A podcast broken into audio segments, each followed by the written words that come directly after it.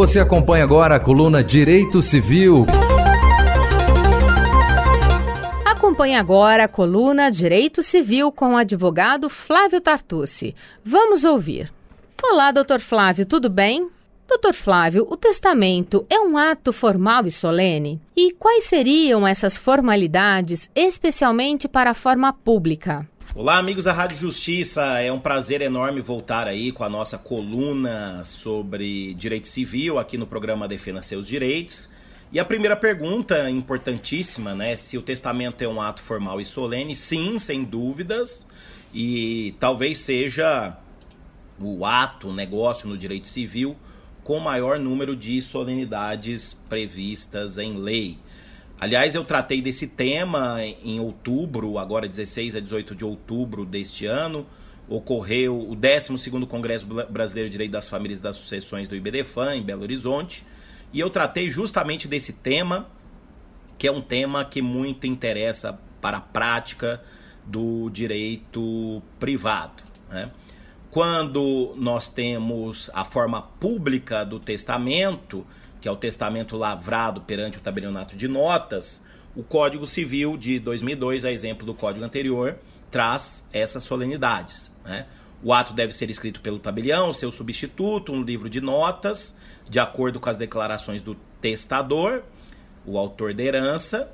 É, o, o, o, instrumento deve ser lavrado e deve ser lido em voz alta pelo tabelião, ao testador e a duas testemunhas a um só tempo. A unicidade do ato notarial ou pelo testador, se o quiser, na presença dessas testemunhas e do oficial. E depois disso, conforme ainda o artigo 1864 do Código Civil, quanto ao testamento público, ser um instrumento em seguida à leitura assinado pelo testador, pelas testemunhas e pelo tabelião. Então, basicamente, essas são as formalidades que nós temos no Código Civil quanto ao testamento público. A jurisprudência vem mitigando essas formalidades do testamento, doutor? Sim, sem dúvida. A nossa jurisprudência, especialmente do STJ, vem mitigando essas formalidades do testamento há, há tempos, diante da máxima favor testamente, que procura preservar o ato de última vontade, e também pelo princípio da conservação do negócio jurídico. Então existem vários julgados, né? Um dos primeiros é um julgado do ano de 2010, publicado no informativo 435 do STJ, em que houve aí uma pequena quebra de formalidade, né, a respeito da, da, da, lavratura da escritura e também houve a falta de uma testemunha.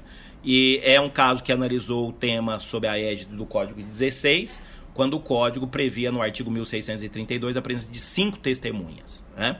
E há um outro julgado também, mais recente, 2017, é, da lavra da ministra Nancy Andrighi, é o recurso especial 1.677931, em que é, é, a corte, a terceira turma do STJ, diz que, atendidos os pressupostos básicos da sucessão testamentária, 1. Um, capacidade do testador, 2. Atendimento aos limites do que pode dispor, e 3. Lide uma declaração de vontade, a ausência de uma das formalidades exigidas por lei pode e deve ser comatada para a preservação da vontade do testador. Ou seja, faltando uma ou outra formalidade, bem, tem decidido o STJ, é possível mesmo assim preservar o ato de última vontade e autonomia privada do testador. Concordo totalmente com essas conclusões de mitigação das formalidades. Seria possível fazer um testamento público sem todas as formalidades? Pois é, essa que foi a dúvida lá que me foi formulada no congresso do IBDFAN. Se seria possível fazer um testamento, especialmente o testamento público, sem todas as formalidades, né? E a minha resposta é não, né? Nós temos que procurar aí o, o bom senso no meio, né?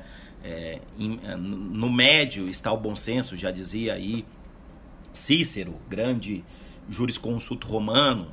Então, se por um lado nós temos realmente a possibilidade de mitigação de uma ou outra formalidade, não é possível fazer um testamento sem todas as formalidades, sob pena aí de afastar a, a principal finalidade do testamento, que como o próprio nome já diz, é atestar a vontade do morto.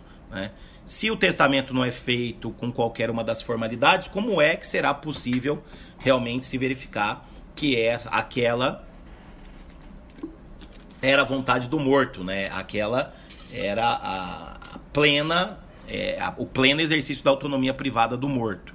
Então, sem as formalidades, quer dizer, um ato totalmente sem formalidade, não é possível, sob pena de é, sacrificar o instituto e acabar com o testamento como ato de última vontade, que é e que deve ser aí devidamente valorizado pela comunidade jurídica. Muito obrigado aí, é uma honra voltar a falar para vocês e até nossa próxima coluna aqui na Rádio Justiça, no programa Defenda Seus Direitos. Até mais. Você acompanhou a coluna Direito Civil com o advogado Flávio Tartucci, a quem eu agradeço. Toda terça-feira, um especialista diferente estará aqui no Defenda Seus Direitos, tirando dúvidas e comentando algum assunto ligado ao direito civil. Defenda seus direitos.